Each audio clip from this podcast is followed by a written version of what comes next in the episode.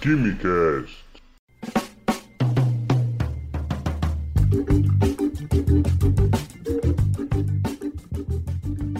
Alô, gênios, apreciadores de Química e Ciências do meu Brasil! Senhoras e senhores, sejam bem-vindos e bem-vindas a mais um Quimicast. Eu sou o Vinícius Químico. Vocês já devem ter reparado antes de dar o play neste episódio que, até com certo atraso, né, mas não tarde demais, uh, nós vamos falar sobre o Nobel de Química desse ano, que premiou né, uma pesquisa de grande relevância e aplicação uh, em diversas áreas e essa pesquisa foi conduzida por duas pesquisadoras. Então, é, foi a primeira vez que a gente teve um prêmio Nobel concedido a duas pesquisadoras, né? No, o mesmo prêmio Nobel concedido a duas pesquisadoras. E para conversar sobre ciência, ética, representatividade e muito mais, eu trouxe aqui duas convidadas sensacionais. A primeira vocês já devem conhecer, né? Ela participou do podcast aqui falando sobre materiais lúdicos, sobre reciclagem, e é a Samara Caetano. Tudo bem, Samara? Fala aí, Vinícius, beleza? Tudo tranquilo, tirando a quarentena, mas vamos lá. E pela primeira vez aqui no KimiCast, mas eu já queria chamá-la há muito tempo, porque ela faz um trabalho incrível, maravilhoso, o perfil dela, o arroba aquela cientista. Então, para participar aqui falar bastante, nós vamos receber Marcela Álvaro. Tudo bem, Marcela? Oi, Vinícius, tudo bem? Muito obrigada pelo convite. Bom, então aqui, primeiro para a gente começar um, um, um, pouquinho aqui no nosso tema, né? Uma coisa que às vezes os nossos orientadores, professores, né?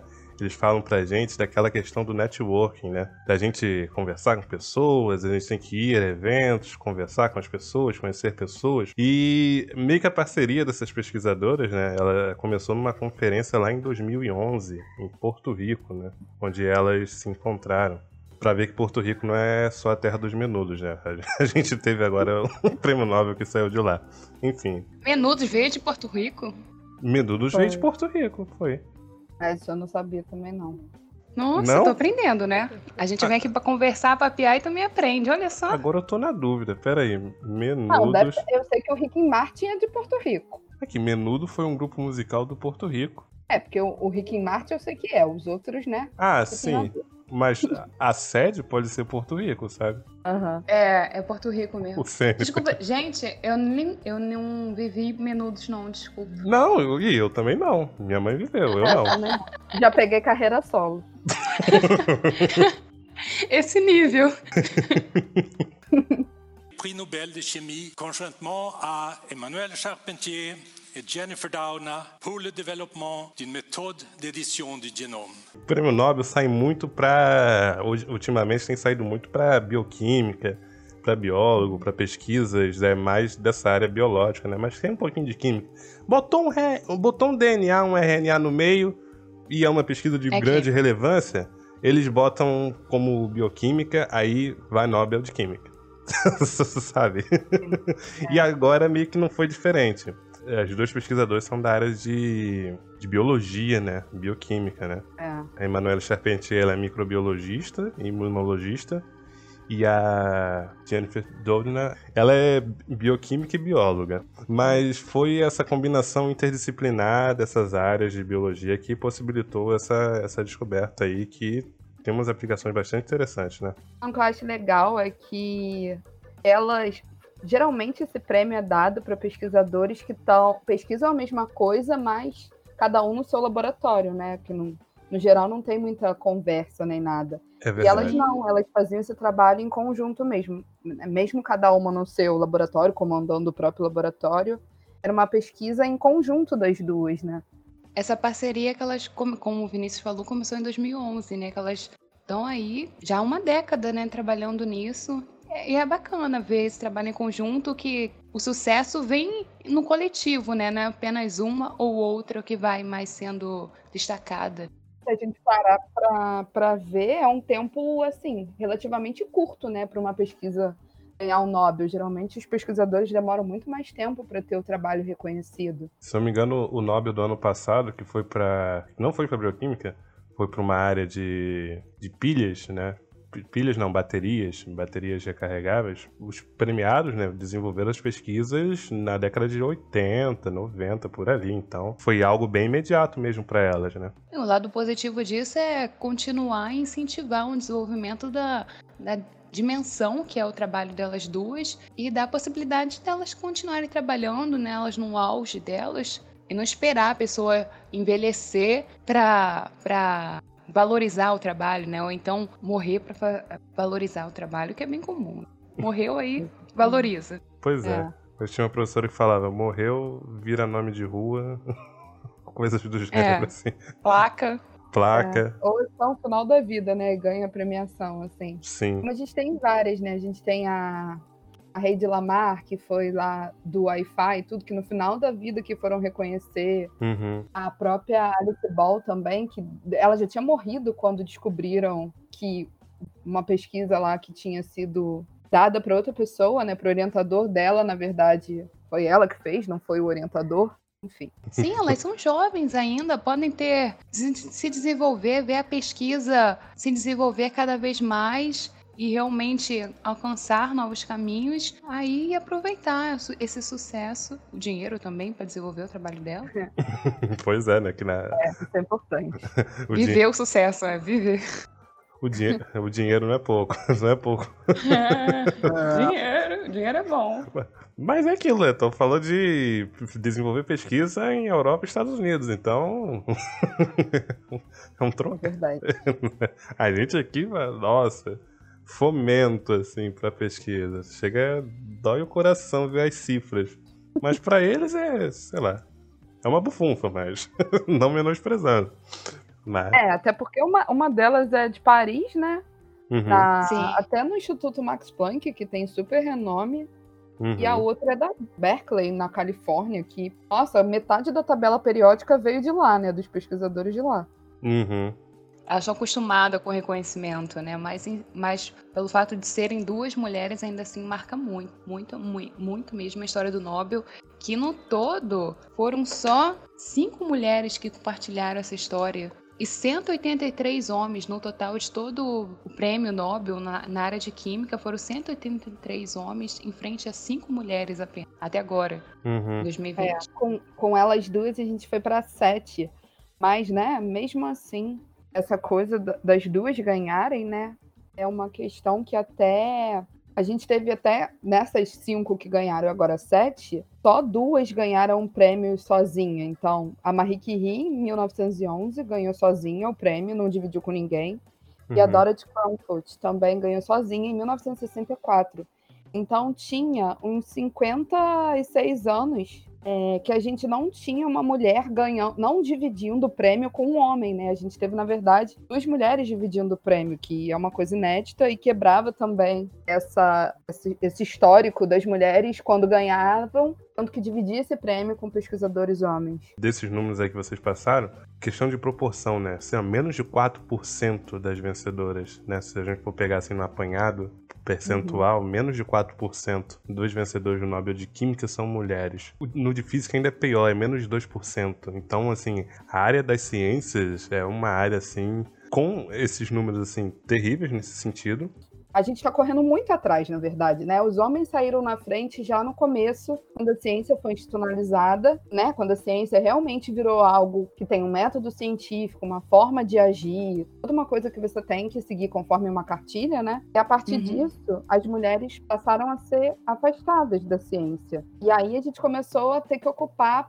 posições secundárias para conseguir fazer ciência. Então, quando a gente vai olhar para a história da, da ciência, a gente vê as esposas dos cientistas cientistas sendo assistentes, colaboradoras, porque era onde elas conseguiam entrar. A gente não podia ter educação até uns 150 anos atrás. Até uns 100 anos atrás, a gente não podia entrar no ensino superior. Uhum. Então, acho que a gente agora está começando a colher os frutos, porque só agora a gente começou a ter uma geração de mulheres realmente seguindo a carreira científica, podendo seguir, né? Não tendo que é, pegar algum. tentar de alguma maneira burlar o sistema, né? E mesmo assim a gente ainda tem muitos países, né? A gente tem a Malala aí que teve que lutar, quase morreu para tentar ter direito à educação. É, e aí a gente, quando a gente vai olhar, por exemplo, é, a continuação né, da carreira, a evolução da carreira das mulheres na ciência, hoje em dia, sim, tem estudos recentes que mostram que quando a gente vai olhar, as mulheres já são maioria nas universidades, principalmente no Brasil. A gente já, se eu não me engano, somos 54% das alunas de iniciação científica nas universidades brasileiras. Só que quando a gente vai olhar para a progressão da carreira, então, com o decorrer dessa carreira, conforme a gente vai avançando, a gente vai ver que a, as posições de poder, de destaque na ciência, vai tendo um número menor de mulheres. Essas mulheres vão ficando para trás e os homens que começam a ter destaque, a ter as posições de poder, os caras que comandam as associações científicas, né, o, as sociedades de ciência, quando você vai ver, a maioria são homens. A gente tem porcentagem muito pequena de mulher nesses lugares. E aí o que a gente fala que é o efeito tesoura, que conforme a gente vai vendo essa progressão da carreira que chega até um prêmio Nobel, o número de mulheres vai diminuindo. É, é, é, bem esse perfil que, que, que a gente, assim, até no, no, no dia a dia, a gente consegue. Eu consigo observar quando para assim para ver, né? Da diferença que é você tá numa graduação, numa turma mais miscigenada e tudo mais. Aí entra uma série de outros critérios também, né? Além de não querendo desviar um pouco, né? Você tem mais miscigenada, mais é distribu uma distribuição mais igual, né? Entre mulheres e homens, entre agora com a política de cotas, entre negros, pardos, indígenas, com, com brancos e tudo. E conforme gente vai subindo, como a Marcela comentou, mestrado, doutorado, sei o que, e vai subindo mais na carreira, o lado, a porcentagem de homem branco, né, ela só vai inflando, enquanto que mulheres, negros e etc. vai tudo diminuindo. Então, é, é, é um nadar contra a corrente a cada dia, né, para esse pessoal. Exatamente. É, quem chega no topo é porque muita mulher ou o negro ou indígena que chegou ali no topo é porque muitos vieram antes, tentaram e não conseguiram. Foi, foi necessário um indígena ou uma mulher, muitos deles, para que um chegasse, conseguisse alcançar o topo, conseguisse um doutorado, conseguisse ser, ser chefe de alguma empresa. É, é, bem desigual essa balança. Enquanto que para homem branco, basta existir que suas portas são todas abertas. Consegue chegar. Uhum. Exatamente. Não, e a gente olha, né? Eu fico imaginando, às vezes, se não tivesse existido uma Marie Curie, como seria essa história do Nobel? Eu, eu acho que talvez a gente nem tivesse sete mulheres agora. Porque uhum. da primeira vez que ela ganhou com o Pierre, ela só foi. Botaram o nome dela. A princípio, ela não ganharia, foi porque o Pierre falou que não, ela foi minha colaboradora, ela trabalhou comigo e tudo mais. Não queriam que ela fosse na premiação para receber o prêmio. Depois que ela ganhou o prêmio Nobel de Química, a Associação lá de Químicos de Paris, que é super conceituada e tudo, não aceitou ela, mesmo ela sendo o principal nome da ciência, da química na época. É interessante que depois ela abre as portas para a filha dela, né? Que em relação à época, o espaço-tempo que a filha dela ganhou foi extremamente curto, foi um pouco mais de 20 anos depois. Então, a gente teve que ter um nome assim de peso que teve uma importância reconhecida, porque não tinha como eles não reconhecerem a pesquisa dela. Eu acho que isso também quebrou muitas barreiras, porque naquela época ainda muitas universidades não aceitavam mulheres para fazer cursos de ciência. A maioria era curso que eram voltados para o público feminino, né? Então era aprender a cuidar da casa, do filho, esse tipo de coisa. Bordar, lavar roupa. Só uma coisa, ó, desenvolvimento.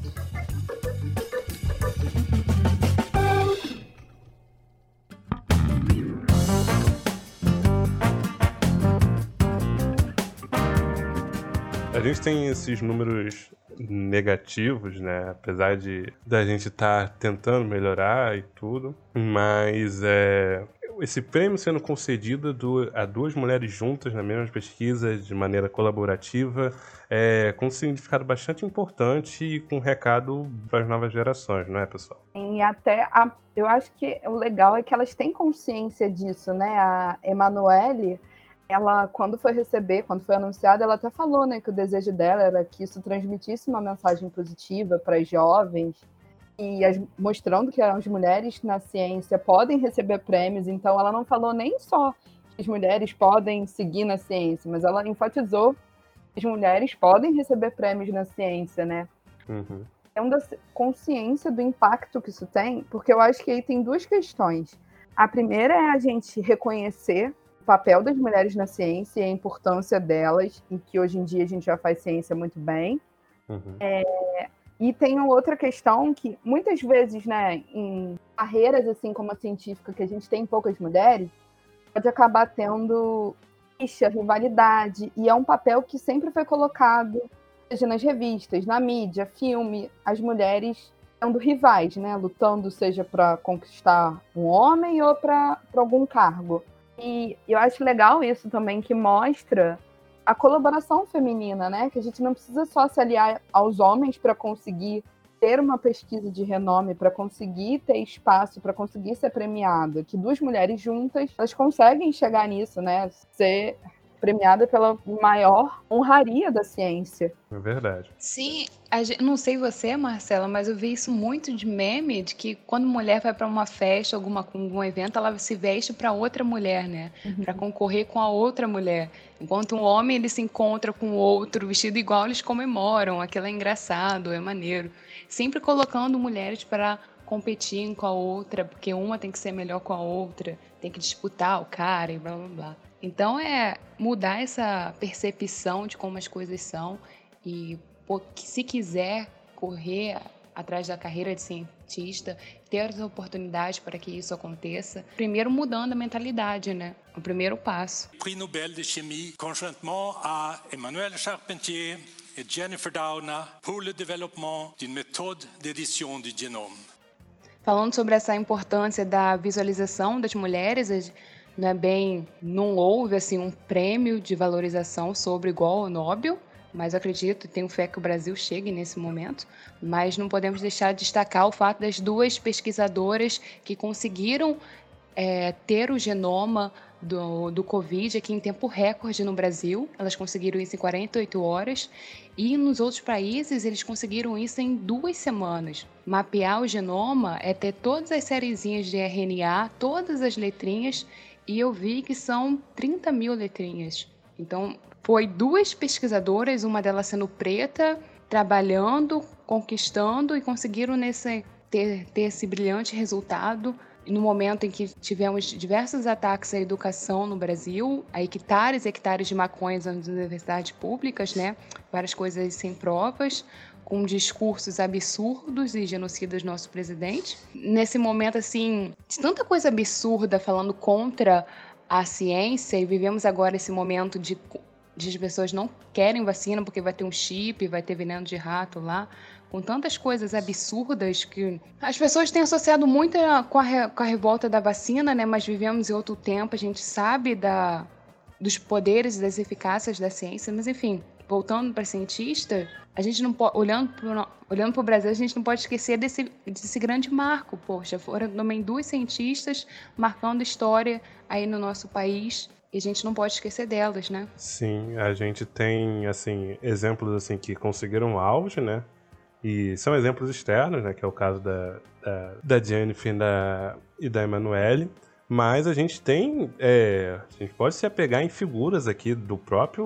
Do nosso próprio Brasil varonil para ter inspirações das nossas meninas, dos, das mulheres pretas. Tem algum pesquisador de destaque, alguém que esteja fazendo ciência, que seja de algum desses grupos, mas da gente ter justamente essa questão de ter ali uma visibilidade de alguém que é destaque e aquela representação que vai inspirar outros iguais. É a questão da oportunidade, né? Havendo oportunidade, a gente vai conseguir sim ter uma diversidade de pessoas no, em topos de carreira, fazendo sucesso, fazendo ciência com qualidade e tendo aí várias pessoas com, com vários bons produtos aí, fazendo realmente a diferença que é o que, que elas duas estão promovendo, né?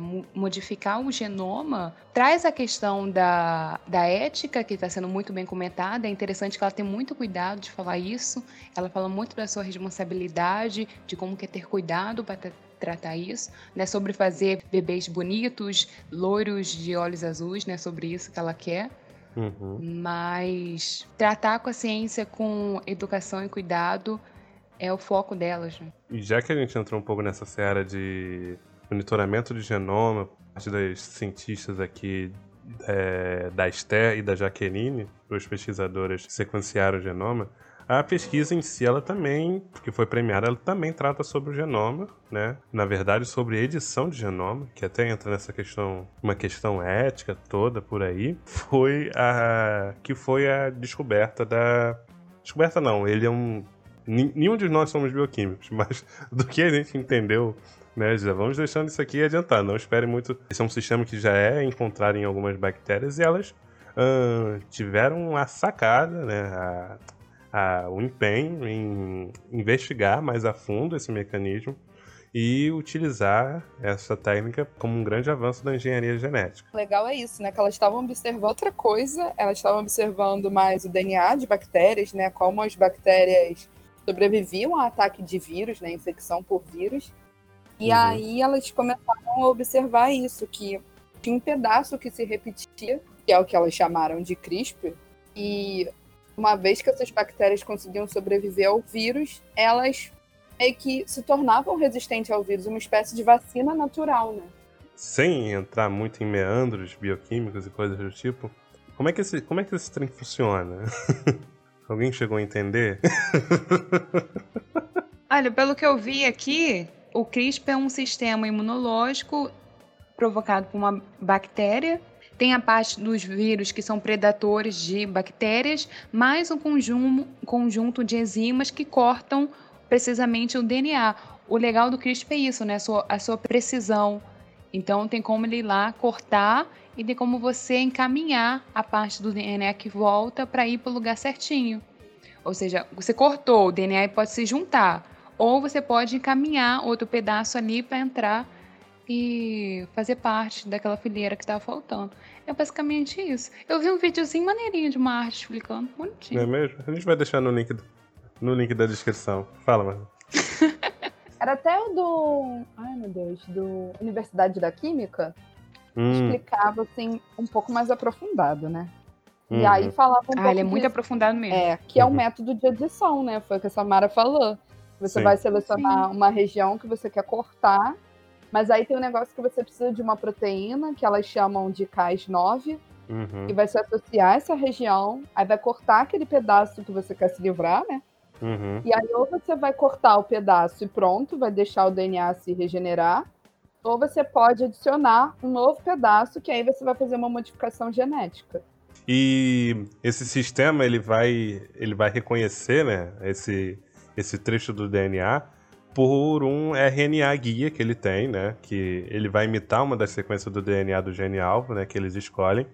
Uh, sei lá, se quer mudar o gene de, uh, da expressão de um gene de uma determinada espécie de planta para fazê-la produzir mais, por exemplo. Então, você seleciona um RNA guia que vai carregar essa Cas9, que a Marcela citou, e que vai ter todo esse procedimento de emparelhar e fazer o corte né? Que essa Cas9 é o que o pessoal chama de nuclease, né? Ela tem a capacidade de quebrar as ligações nucleotídicas. Então, como já foi dito, né? A gente, o DNA pode se regenerar novamente, né? Aí que fica a dúvida, tipo, se você corta, a tendência, se não tiver base nucleotídica ali, é de que ele volte a colar. Mas é, cheguei a ver em alguns momentos que pode ter duas situações. Ou você insere um trecho e esse trecho vai ali entrar, né? né? Como você vai saber pelo RNA guia. É, a sequência de bases, você vai poder saber onde vai ser o corte no gene e, assim, quais vão ser as terminações do gene que você vai inferir, do gene da mutação. Ele vai programado. Ele tem é, é como ir pegar um Uber e lançar tudo no GPS. Ele vai todo programado para ir no lugar certinho. Uhum eu acho, cara, isso é muito bonito, né? Se a gente parar pra pensar, é uma coisa linda.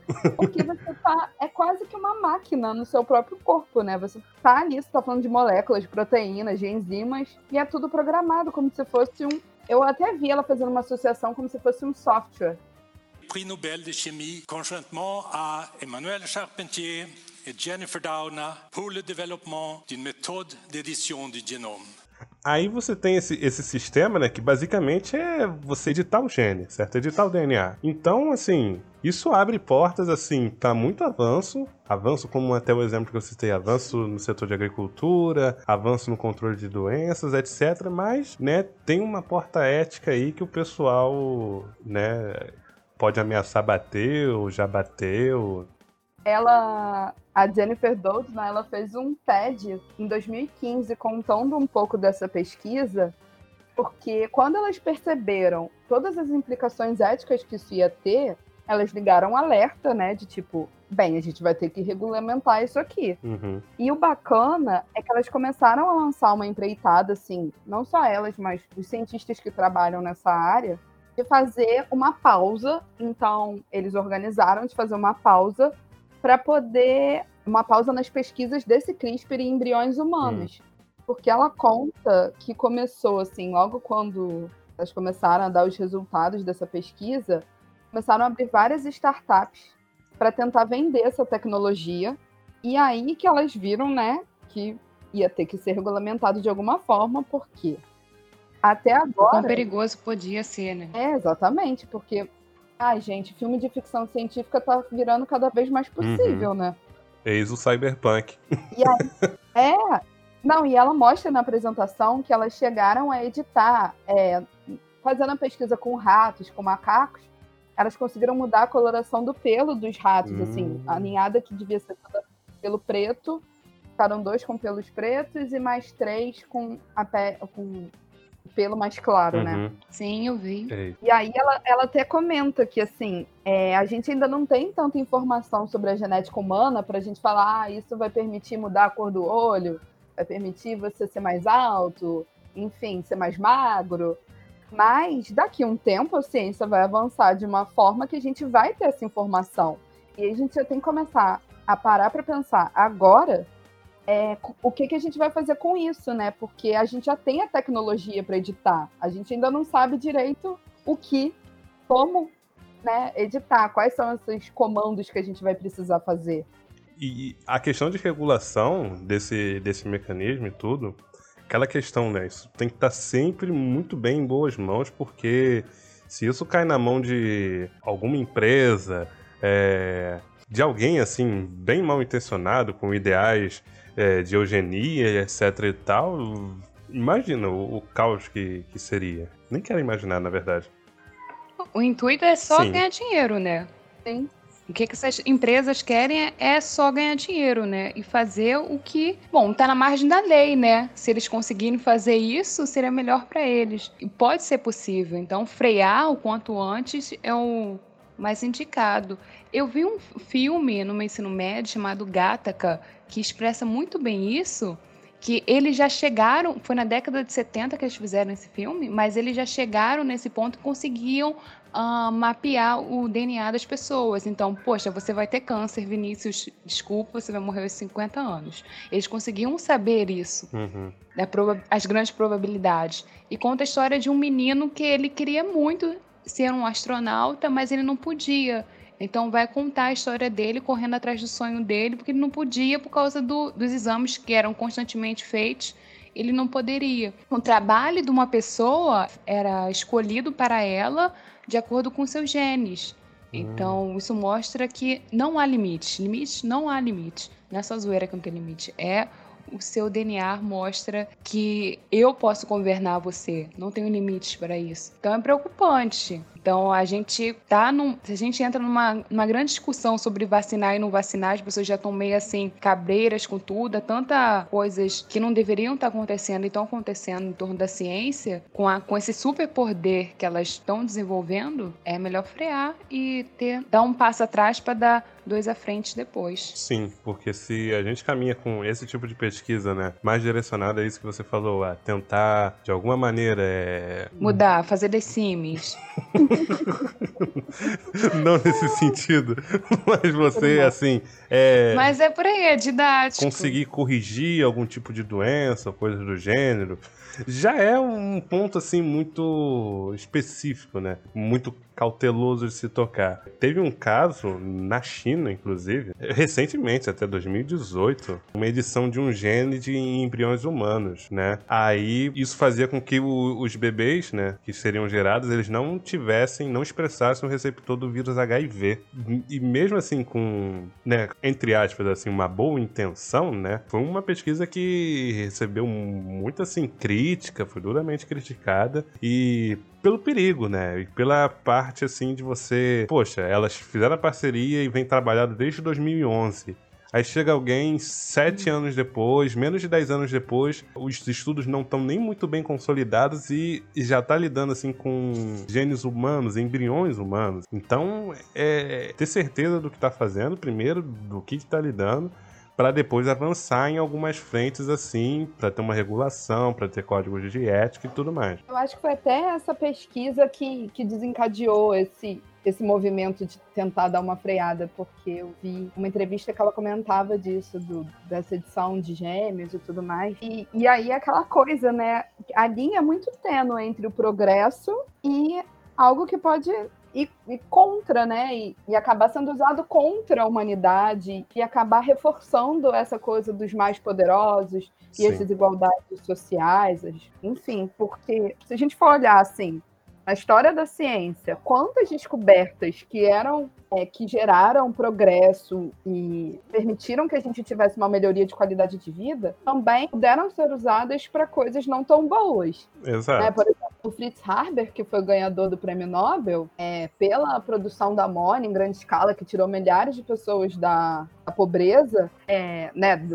da fome, na verdade, ele também foi o precursor da guerra com armas químicas. E aí a gente Uhum. vai ver lá na Segunda Guerra Mundial, ele tinha um, um pesticida agrícola, que era o Zyklon B, que acabou virando o que era usado nas câmeras de gás para matar os judeus. E ele tinha ascendência judia. Então, assim, até que ponto, né, também nessa, gente, o pesquisador também perde um pouco do controle daquilo que ele está desenvolvendo. Que história a gente quer desenhar, né? Que história a gente quer escrever para o nosso futuro. A gente vê a história sendo redesenhada, né? É, como a Marcela muito bem citou, tem um passado aí marcado por diversos exemplos de descobertas e avanços que foram levados para áreas assim para agradar a propósitos né, não muito bons, na verdade péssimos, e isso é válido até hoje, né? E esse é um exemplo assim que a gente com um pouco assim de visão futurista, a gente já vê o potencial que isto tem de, de dar ruim. Dar Tem um ruim. potencial de dar ruim. É, para não Tem tudo para dar ruim. tem tudo pra dar ruim. Se não cair em um- uma mão firme assim, se- elas não carregarem isso assim de uma maneira, elas com certeza são competentíssimas, elas já têm palestras sobre isso, mas se não houver assim um- uma união da união da comunidade científica nesse sentido, né, é, também fica complicado, fica complicado. Você vê, poucos anos depois já teve gente mexendo com embrião humano. Aí começa, o negócio vira popular, né? Sim, vamos mudar uma mechinha aqui de cabelo. É, Ah, vamos clarear um pouquinho os olhos. Sim. Vamos alisar esse já tá- tá vivendo o boom da harmonização facial, lipo, isso e aquilo, né? Que são coisas É, super invasivas que você precisa passar por uma cirurgia. Agora imagina se isso pode ser uma coisa assim, que você nem vai sentir dor, né? Você tá lá, seu É. embriãozinho, você vai moldar seu filho como você quer. e é só parir. Nossa, eu lembrei de um filme aqui agora, eu acho que é A Ilha, eu não tenho certeza se é, se é esse nome, que a gente podia criar os nossos clones. Vamos supor que você precisa de um rim, aí você vai lá e pega o rim do seu clone. Só que o seu clone, ele tem consciência, ele, ele sabe que ele é um ser humano, ele não sabe que é clone, Ah, mas ele é uma pessoa. Sim. Então, até quando isso pode limite, né? A gente pode olhar para esse lado ou a gente pode focar aqui, ó, vamos curar o Alzheimer. Exato. Vamos acabar com com anemia, que ela fala que o, o caminho mais próximo é é a anemia, tratar a anemia. Uhum. Então, que lado a gente quer ver para construir a nossa nosso futuro, Uhum. a nossa história? Que legado a gente quer deixar? Pois né? é. Um, um clone seria um clone seria divertido, mas só no filme, tá, gente? Sim. Na novela não foi muito bom, não. Teu Ah, É, na novela, novela- também. Na novela deu meio ruim, né? E pra ter um doutor.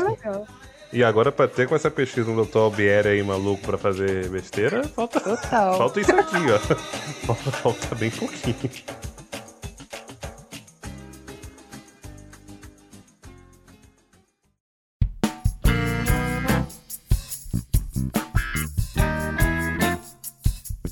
Não, é porque seria maravilhoso, né? A gente conseguir erradicar. Não erradicar, mas conseguir diminuir o sofrimento de algumas pessoas com doenças genéticas e tudo mais, né? doenças Sim. raras que não tem medicamento. É, mas, por outro lado, é essa questão do que a gente tem que ficar atento de não, não acabar caindo nisso. Porque a pandemia também serviu muito para mostrar pra gente que as pessoas são muito egoístas, sim. A gente Uhum. acaba ficando, não, mas não é bem assim. Não, elas são sim. Quando chegar a hora, vão pensar primeiro no delas.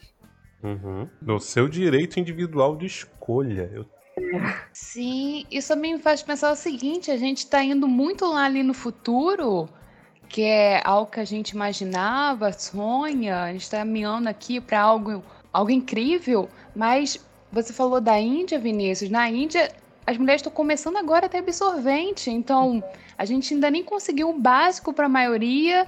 Será que isso não pode aumentar a nossa desigualdade assim, no mundo? Porque pessoas, um certo tipo de pessoas vão ter mais acessos a, a esse tratamento, vamos supor que consiga. Uhum. Mas a gente ainda nem garantiu o básico. Será que esse é o momento para a gente falar isso? Qual vai ser o momento bom para isso? É, o, o, o mundo tá muito desigual, né? É, a gente avança muito em outros lados e, isso, e esse É. abismo vai cada vez aumentando mais, né? Ainda comentando, um da- das grandes potenciais de uso para doenças de anemia, né? Mas você tem a África passando Uhum. fome ainda, muita gente com condições É. assim complicadíssimas e sabe, em que, em que sentido que você quer caminhar? Que são, em alguns casos, ah, você, sei lá, você tem 50 casos de pessoas que vão se desenvolver e vão ter anemia, porque isso está nos genes dela, mas você tem mil casos de pessoas que vão ter anemia porque não tiveram alimentação básica. Uhum. Desde a infância, então falta de nutrição desde pequena. Então, não é sobre dizer que essas pessoas não merecem tratamento, mas será que a gente não devia também pensar em fortalecer a nossa base, em diminuir essa cratera aí de, da diferença, da nossa desigualdade? É, é aquela questão de olhar para os dois lados, né? Para atravessar a rua. Eu acho que é isso, É. assim. É, também, por muito tempo, assim, esses cientistas se sentiram muito deslocados, né? Como se estivessem à parte da sociedade. Eu acho que agora a gente está tendo muito essa retomada de parar para pensar que, não, você é um cientista, tudo bem, mas o seu, a sua pesquisa, o que você está desenvolvendo, aquilo vai, de uma maneira, vai voltar para a sociedade. Então, até que ponto isso vai ter boas implicações ou não, né? Uhum. Sim. E é isso, você tá pensando, às vezes, uma coisa, é. Ah, é complexo. É, Bate até uma bad. Bate até uma bad. nossa. Porque você pode estar ali na sua bancada, do seu equipamento, com toda a boa intenção do mundo. Mas aquilo ali, dali, vai pra mão de quem, sabe? Você não vai conseguir ficar com aquilo num colinho, numa coleirinha e, e- e levando como se fosse um doguinho. Aquilo vai cair no mundo, de alguma maneira. Então, É. qual impacto aquilo vai ter e vai ser o impacto que você está pensando? E o impacto que você está pensando, né? o seu propósito é o mesmo propósito que o mundo quer, sabe? Então é uma coisa assim. Quais são as suas verdades, né? Suas verdades estão sendo direcionadas a, a qual grupo? Porque eu aposto que Hitler estava achando lá que ele estava, pô, esse aqui é o caminho certo, gente. A gente tem que fazer isso. Uhum, Mas a verdade dele, olha o que É. deu, né? pois é. E Bad. com esta bad, chorando depois de todo mundo num canto depois de terminar esse. Natal, o pessoal vai Ainda ouvir bem que a esse... minha água acabou, senão estaria só com lágrimas agora. Ainda bem que o Rio de Janeiro tá te Só- suar, não dá pra ter lágrima. Pois é, não é. A água que você bebe sai pelos poros, então é impossível. É, a a descarga do banheiro agradece, porque. Putz, grila. Oh, se bem que hoje foi aquele dia assim que gruda, aquele dia que. Eu estava. É. Prix Nobel de chimie, conjointement à Emmanuel Charpentier et Jennifer Doudna pour le développement d'une méthode d'édition du génome. o, o legal de trazer esse tema aqui é a gente, na verdade, isso ser uma coisa que a gente quer que se repita, né? Que a gente não precise fazer, não precisa comemorar que duas mulheres ganharam o Nobel, que isso seja uma coisa normal e a gente comece a ocupar cada vez mais esses espaços que até então eram negados para a gente e que a gente consiga ver cada vez mais mulheres na- recebendo premiações desse tipo e também não só mais mulheres, mas mas mulheres negras, porque a gente vai olhar, são todas Uhum. brancas nos, nos pesquisadores homens também. Então, que a ciência comece a ser, com essas grandes premiações, comecem a retratar mais a diversidade que a gente tem no mundo, porque, no final das contas, é a diversidade que vai fazer com que a ciência seja cada vez de maior qualidade. Ao passo que essa diferença ela vai sendo diminuída, sabe?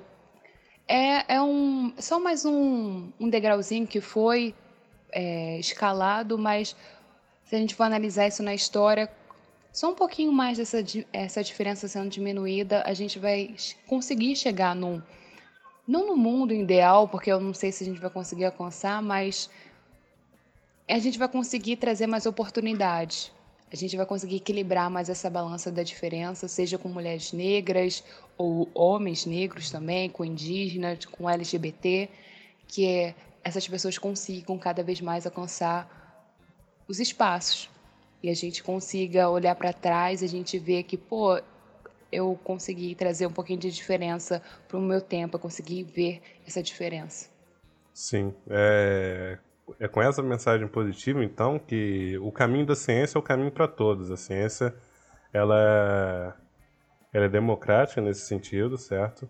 E chegar lá, né, chega, seja lá onde for, é, alcançar alguma grande premiação, ou então alcançar um grande cargo, assim, um grande reconhecimento dentro de uma comunidade científica, de uma, dentro de uma sociedade uh, acadêmica, é para todos. É uma questão de oportunidade e que isso não se torne mais é, algo isolado e que aquele clichê de que, que vire rotina, que dias assim em que tenhamos é, mulheres exaltadas, mulheres cientistas exaltadas, negros cientistas exaltados, LGBTs exaltados, indígenas, indígenas exaltados, é, se torne rotina, se torne algo assim comum isso que a gente não precise de destacar de tão comum que isso vai se tornar.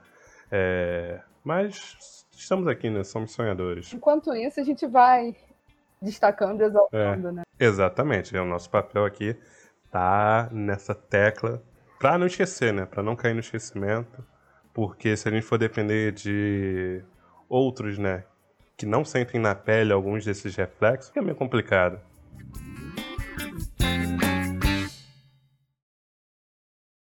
Menudo. Ah, não. É. Sim, mas a do Menudo foi sensacional, gente. Nem se você, você gravou isso, você escreveu? Saiu agora no improviso. Cara, bota no final assim, não se reprima, não se reprima. é muito bom. Vou botar.